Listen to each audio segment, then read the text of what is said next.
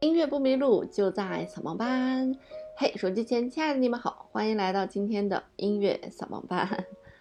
那除了有这个音频版的扫盲班，如果大家想看到兔小芳长什么样子的话呢，可以去呃微信公众平台搜索“音乐扫盲班”，就可以找到兔小芳的视频了。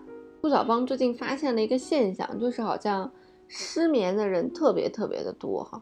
除了我自己本身偶尔会失眠之外呢，我身边的这个学生啊，就是大概只有十六七岁、十七八岁的孩子，他们也经常失眠。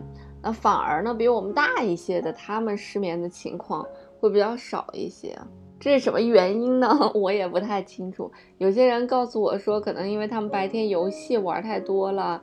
啊，这个上学压力太大了，所以失眠。但是不管你是因为什么样的原因失眠呢，今天呢，我想给大家来介绍一些失眠的时候可以听的一些音乐啊，也就是助眠的音乐。一提起失眠要听的音乐，可能大多数人就想起来我们之前给大家介绍的哥德堡变奏曲了，因为本身这个哥德堡变奏曲它的创作就是为了缓解失眠的。可是我觉得，由于这个体量太大，其中有一些段落呢也非常的恢宏，所以到底适不适合失眠的人去听呢？这个要仁者见仁，智者见智了。不过确实啊，巴赫有很多作品都比较适合你失眠的时候去听，比方说这个无伴奏的大提琴，比方说这个平均律，比方说这个英国组曲，还有法国组曲。那巴赫很多的作品呢，听起来相对来讲比较平静一些啊，总比你听这个贝多芬啊，或者像海顿的交响曲平静很多。如果你去听海顿的这个惊愕交响曲，它就是为了防止你睡着的，然后故故意吓你一下的这种作品，那你反倒没有办法入睡了。所以呢，首推呢就是巴赫的作品。那其次呢，根据一些理论来讲啊，就是一定要去听莫扎特的作品。传说呢，莫扎特的作品具有治疗失眠的功效，它可以让我们的血压和脉搏变得正常，然后降低神经紧张。所以呢，你就可以去听莫扎特的音乐来缓解啊你的紧张，以及让你快速的入睡。那还有一些人去建议呢，就是听一些，哎，比方说像班德瑞这种的轻音乐，那这种音乐听起来比较的舒缓，所以呢也有助于助眠。那还有一些呢，就是建议大家去听一些古乐，比方说什么梅花三弄啊、阳光三叠呀，这些古乐呢，让你有一种清心寡欲的感觉。所以呢，也可以让你缓缓入睡啊，让你这个心里变得安静，啊踏实一些。那除此之外呢，一些特定的古典音乐呢，可能也是有助于助眠的。哎，比方说这个勃拉姆斯的摇篮曲哈。那勃拉姆斯的摇篮曲听起来就是干嘛？就是助眠的嘛。很多时候，这个妈妈在拍着宝宝入睡的时候，就会唱这个摇篮曲啊。哎，那除此之外呢，这个德彪西的月光也非常适合助眠。注意啊，是德彪西的月光，不是贝多芬的月光。那德彪西呢，被誉为是印象派的一个代表人物。那什么叫印象派呢？显然听起来它就不是有具体的实物了哈。就是那种在我们脑袋当中存在的若有若无的影像，所以整个的月光给你的感觉呢，也就是这种万籁俱静啊。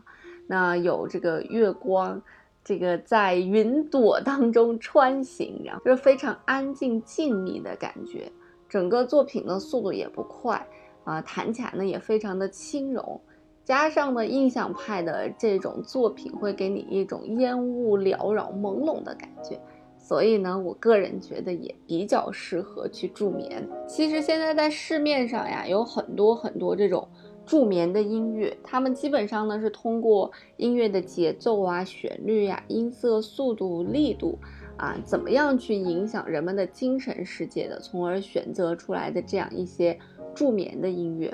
那有一些助眠的音乐呢，可以说是助眠的声音吧，有一些鸟叫呀，啊，水流的声音呀。反正呢，就是让你到一个自由放松的状态，然后慢慢的去睡着。当然啊，你要听这个助眠的音乐的时候呢，呃，有很多因素是非常关键的。那首先呢，你的这个屋子啊，就不要开太多的灯啊。我知道有些人就是怕黑嘛，或者说晚上就怕有鬼之类的东西，所以会在屋里面开很多的灯。其实呢，屋里面有这个亮点呢，是不适合。不适宜咱们这个身体当中的褪黑素的释放，所以没有褪黑素的释放呢，那你进入睡眠呢就会有一些困难。我原先我们听的那个送礼只送脑白金啊，据说这个脑白金里面其实大量的就是一些褪黑素，就是可以帮助你助眠的。那至于健不健脑呢，这个大概是没有这个功效，因为褪黑素只是助眠的。所以如果你拉开着这个大窗帘啊，开着灯啊。啊，月光洒进来呀，不要想去睡觉了，因为褪黑素是没办法分泌的，所以这时候无论你听再有助于助眠的音乐，你也睡不着觉。那其次呢，就是关于这个呃音量的问题了啊，音量不能太大，也不能太小，太大呢会影响你的睡眠，太小呢也不会刺激到你的这种脑波的形成，所以这个音量呢差不多在。应该是三四十分贝左右吧。其实呢，这个音乐助眠呢，它不是一个玄学，它是有这个科学依据的啊。就是当我们耳朵接收到一些有规律的音乐节奏的时候呢，我们脑部呢会有一些这个脑电波啊，脑波的震动哈，然后就会产生一些刺激的作用。所以音乐其实在干嘛呢？就是在刺激我们的适应的脑波去震动。在咱们的大脑里面呢，是有四种这个常用的波段的啊，阿尔法波、贝塔波、西塔波，还有呢这个德尔塔波啊。音乐治疗或者是说促进睡眠呢，有一个最神奇的波段叫做阿尔法波啊。为什么阿尔法波这个最神奇呢？就是因为因为它是阿尔法嘛，阿尔法、贝塔嘛，阿尔法就是先出现的，是人们迄今为止最先发现的大脑当中的一个波段。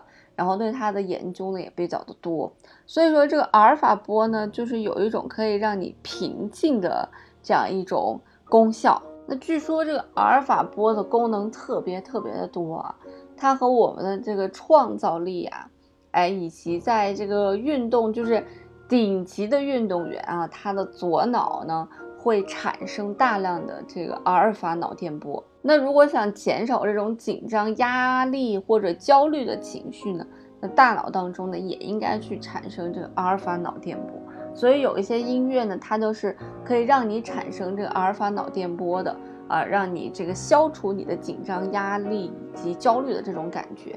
那据说这种阿尔法这个脑电波的形成，也有助于提高你的免疫力。那在所有所有的音乐里面呢，产生阿尔法脑电波最多的音乐呢，就是这个巴洛克时期的音乐了。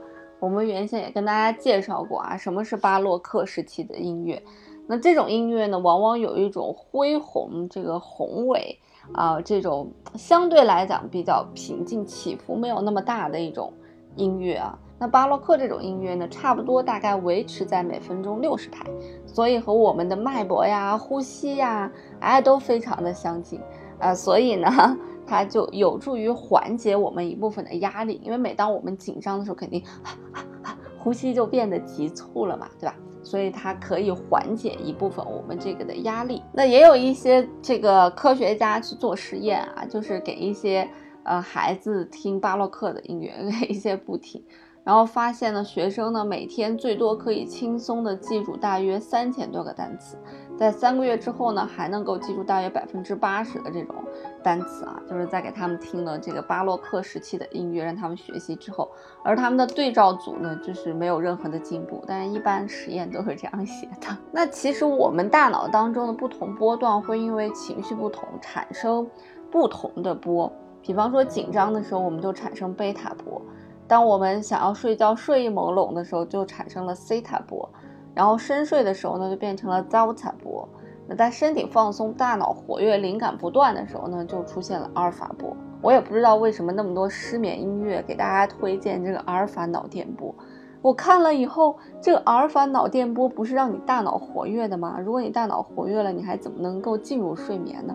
应该是去听这个西塔波吧。西塔波的音乐呢，可以让你感到睡意啊。所以其实这个阿尔法波更多的是能够激发你的一个创造力，让你变得更加专注，以及消除你的一些紧张情绪，会更加合适一些。如果你真的要去睡觉听阿尔法波，那还能睡着吗？由于这个阿尔法脑电波啊，实在是太过于火热了，所以呢，就会有一些机构就发明了什么这个阿尔法脑电波记忆呀，什么超级记忆法呀，什么超级潜能开发哈之类的这些东西。但是呢，也有研究来证明啊，说虽然啊，我们在这个创作的时候有可能去分泌这个阿尔法脑电波，但是并不意味着创造力就等于阿尔法脑电波。当我们有创造力、有灵感的时候呢，我们的大脑会产生八到十六赫兹的脑电波。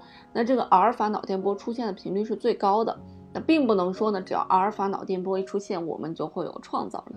这两者呢，其实是没有这种直接的关系的。那也有一些机构说呢，这个常听阿尔法脑电波会促进孩子的学习。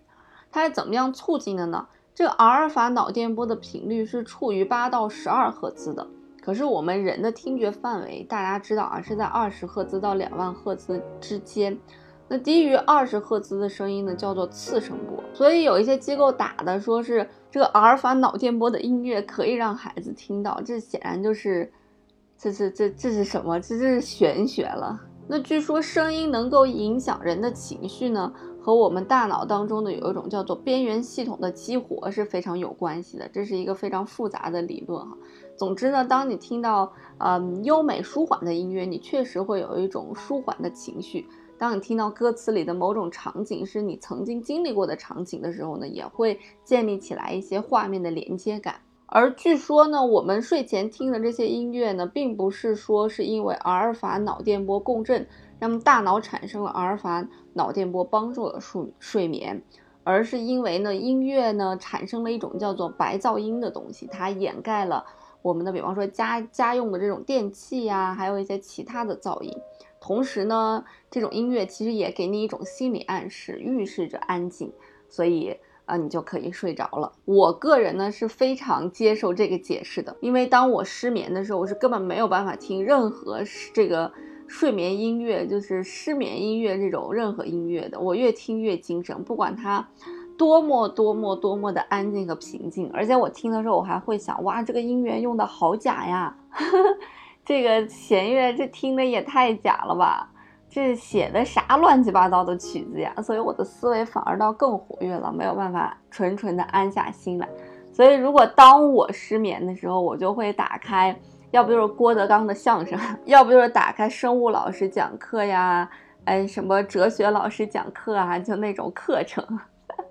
才能够睡着，所以呢，到底这个脑电波和我们的失眠呢，以及呃这个人的大脑开发到底是不是有作用呢？我觉得这个可能是仁者见仁，智者见智了，或者说更多的呢，它可能是一种心理的暗示了。本身我们活在这个世界上，很多事情都是一种心理暗示吧。好啦，那今天的节目呢就到这里了，音乐不迷路就在扫盲班，我们下次再见喽。